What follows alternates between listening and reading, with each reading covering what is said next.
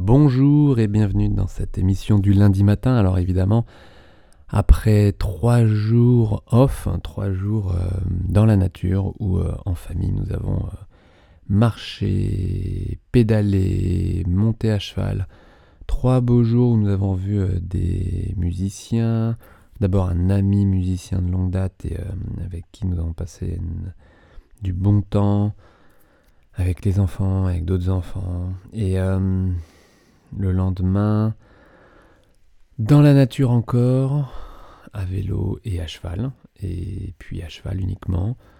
Euh, monter à cheval, c'est vraiment avec une autre musicienne, avec euh, bah, une cavalière musicienne, euh, à qui je dis un grand merci d'ailleurs. Et monter à cheval, il y a plein de similitudes au fait de jouer de la musique, de jouer d'un instrument. C'est énorme et c'est hyper riche. Et le fait de non pas comparer, mais de se servir d'un savoir-faire pour l'amener dans l'autre savoir-faire, c'est énorme. Et j'aime utiliser ça. Je me souviens à plusieurs reprises, et même euh, régulièrement, voire même systématiquement, je demande, lorsque c'est le cas, à un musicien s'il n'a pas une autre activité, quelles sont les autres activités qu'il aime faire en dehors de la, de la musique, de, son instrument, et j'ai souvent des réponses, j'ai souvent des réponses, euh, euh, et ça peut être euh, pour certains musiciens le tango, la salsa, l'équitation, un sport en particulier, la peinture, le dessin, et donc une activité éventuelle artistique autre qui implique tout de même le corps d'une manière ou d'une autre et qu'ils ont développé de manière aussi euh, aiguisée, alors peut-être pas autant que la musique, mais avec des qualités vraiment complémentaires, suffisamment loin de l'instrument pour que le musicien souvent ne fasse aucun parallèle. J'ai vu des danseurs de salsa faire aucun rapport en tant que musicien classique euh, parce qu'évidemment, si vous étiez danseur de salsa et si vous jouiez de la salsa avec votre instrument, évidemment que vous feriez le rapport. Mais évidemment que vous danseriez avec votre instrument. Et là, je me souviens à plusieurs reprises, et c'est très très souvent des musiciens qui ne font pas le lien entre cette activité qu'ils ont euh, euh, passionnément en parallèle de la musique, dans lesquelles ils ont développé des qualités mais énormes. Je me souviens de ce danseur mais je me souviens de, plusieurs cavaliers que j'ai rencontrés aux cavalières, de plusieurs sportifs qui ne font pas le rapport. Je vois par exemple ces jeunes danseuses qui font et qui ont un parcours classique en danse et un parcours euh, musical. Alors peut-être euh, j'ai vu plus de pianistes, violonistes ou quoi. Et en danse par exemple, euh, mais là c'est un petit peu un contre-exemple.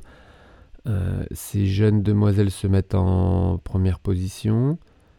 Et vous savez, c'est une position d'attente, une posture figée, sans mouvement, et avec des épaules super basses. Alors que dès que ces danseurs et danseuses lèvent les bras, évidemment, ils les portent, ils portent leurs omoplates, ils portent leurs bras de manière physiologique la plupart du temps, mais relativement... Euh, aisément, alors que dans cette position d'attente, les omoplates sont à 90% décollés, parce qu'on leur apprend ça.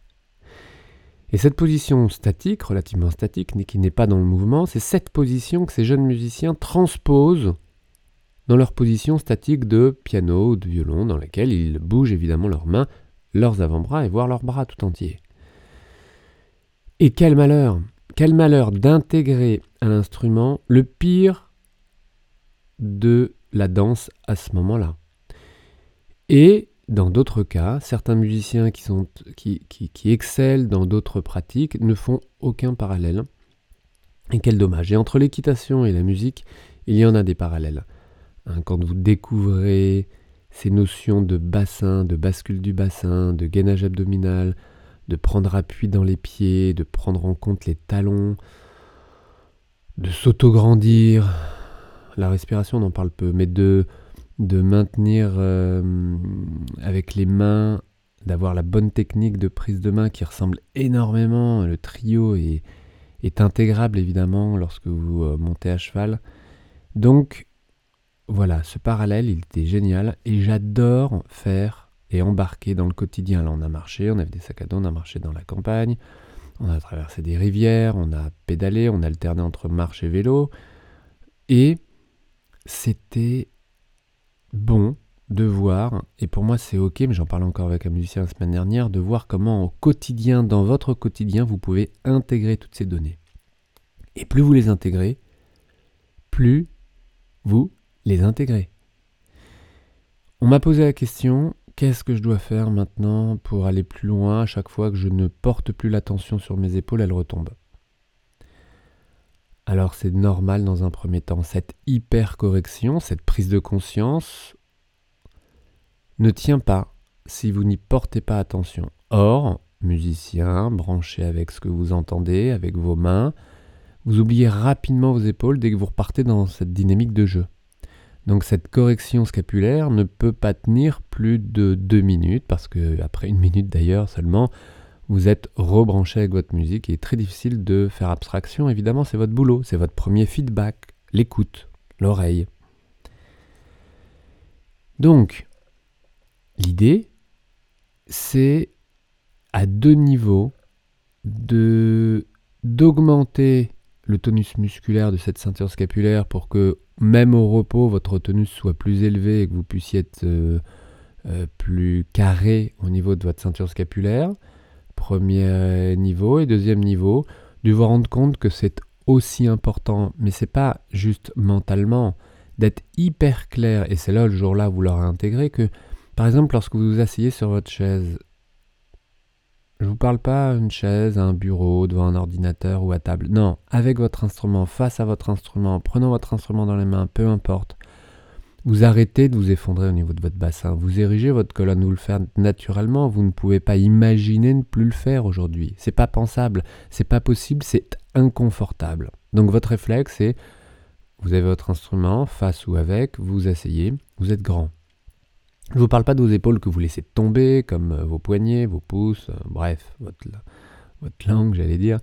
Non, votre respiration, votre ventre, votre gainage, mais vous vous tenez droit, même si vous le faites avec les paravertébraux lombaires et que c'est un peu douloureux au bout d'un moment et que vous oubliez un peu les abdos, peu importe, vous tenez droit, c'est intégré, vous ne pouvez pas vous avachir complètement en jouant. Alors peut-être que toi tu le fais et que si tu le fais, euh, évidemment, ça peut expliquer bien des limitations.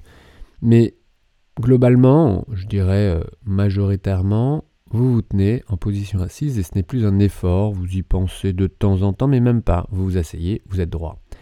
Eh bien, le jour où vous portez votre main sur votre instrument, où vous portez votre instrument sur votre épaule ou à votre bouche, et que de manière évidente, le mouvement commence par un placement scapulaire pour amener vos bras et que ça est intégré parce que vous ne pouvez plus le faire autrement, parce que autrement c'est inconfortable, et parce que vous l'avez tellement intégré que, eh bien, ça doit être aussi naturel. Un jour, vous ne vous poserez plus la question, vous lèverez vos mains sur votre instrument, dos large.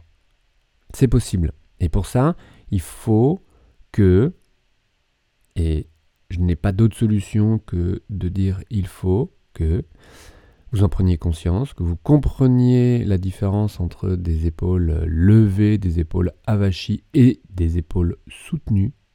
D'accord Et quand je dis épaules, c'est vraiment l'articulation scapulo-thoracique entre les omoplates et le thorax, qu'elles soient soutenues et non pas élevées, avec des épaules trop hautes, ou complètement basses dans cette notion de relâchement. Une fois que ça est clair, eh bien vous devez renforcer, ce qui va faciliter l'intégration avec des séries de renforcement musculaire, euh, surtout dans le cas où vous êtes longiligne. Pour vraiment augmenter le tonus, ça sera beaucoup plus facile. Et ensuite, c'est une éducation au quotidien pour vous obliger 10 fois, 20 fois, 50 fois par jour. Et c'est là où il est important de le faire hors instrument de prendre en compte cette ceinture scapulaire, de l'intégrer dans votre quotidien, dans tous les gestes de la vie de tous les jours. Et je me, je me rends compte, personnellement, je le fais tout le temps. Je le fais tout le temps parce que, non pas parce que, non pas pour prévenir, d'accord, non pas pour éviter d'avoir mal, non pas pour, mais juste parce que c'est bon, juste parce que c'est plus facile, juste parce que c'est plus endurant, et que je profite dans ces conditions-là beaucoup plus du moment présent parce que je ne suis attiré par aucune autre douleur inconfortable. Donc oui, c'est possible de ne pas se faire mal, oui, c'est possible euh, d'intégrer toutes ces données. Évidemment, vous me l'avez prouvé depuis des années, et c'est bon. Donc voilà, c'était une petite parenthèse euh, pour vous parler de ce mélange de votre vie privée, vie professionnelle, parce que si vous êtes musicien professionnel et que euh, dans votre vie privée, vous avez différentes activités évidemment, dont monter à cheval, dont simplement, euh, parce que c'est vrai que monter à cheval, c'est pas si simple de s'organiser pour avoir des chevaux évidemment, mais de, de, danser, du tango, de la salsa, de, si vous n'aimez pas danser, de passer du temps sur votre ordinateur. On en a beaucoup parlé la semaine dernière. Si ce sujet vous intéresse, regardez les émissions de la semaine dernière. Je suis revenu à plusieurs reprises sur votre euh, dynamique face à l'écran d'ordinateur, qu'il s'agisse du bassin, de votre tête ou de votre main. Quoi que vous aimiez faire en parallèle de votre jeu, d'intégrer ces notions pour aller plus vite, pour intégrer tout ça dans votre quotidien pour que au moment où vous passez sur votre instrument, évidemment que tout cela est intégré.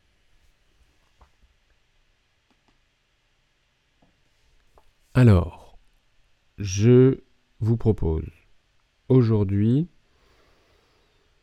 de euh, mettre davantage de conscience dans votre corps au quotidien. Qu'est-ce que ça veut dire? Ça veut dire dès maintenant comment vous êtes assis, comment vous tenez votre tête, est-ce que votre nuque est bien détendue, est-ce que vous êtes en apnée ou est-ce que vous respirez calmement? Est-ce qu'il y a une partie de votre corps qui est inconfortable? Et si elle l'est, bougez-la. Changez de position. Bougez peut-être un peu plus pour certains et pour d'autres, au contraire, recentrez un petit peu les axes et stabilisez-vous. Prenez conscience de votre dynamique aujourd'hui au moins 20 fois. 20 fois dans la journée, c'est beaucoup et en même temps c'est rien du tout mais ça peut paraître beaucoup. 20 fois dans la journée, c'est-à-dire, euh, allez, une fois par heure, deux fois par heure, on va dire, si je suis bon en maths. Eh bien, vous vous dites, ok, vous prenez une, une, région à la fois. Comment se trouve ma nuque? Est-elle détendue? Puis-je libérer ma tête? En faisant des petits oui, des petits non pour libérer Vous prenez une région, celle qui vous ennuie peut-être le plus, mais pas forcément. Une région peut-être facile à prendre en compte dans votre quotidien, quelle que soit votre activité. Alors aujourd'hui, je vous souhaite une belle journée pleine de conscience. Écoutez sans vous perturber dans la dans l'activité ou la dynamique que vous êtes en train de faire ou d'être, sans vous perturber, juste un petit scan, vous écoutez, vous modifiez, vous bougez, vous trouvez votre danse et vous passez une journée bien plus confortable. C'est possible. Je vous dis à demain avec d'autres sujets, on a une semaine bien remplie, j'ai hâte. Belle journée, à demain, ciao.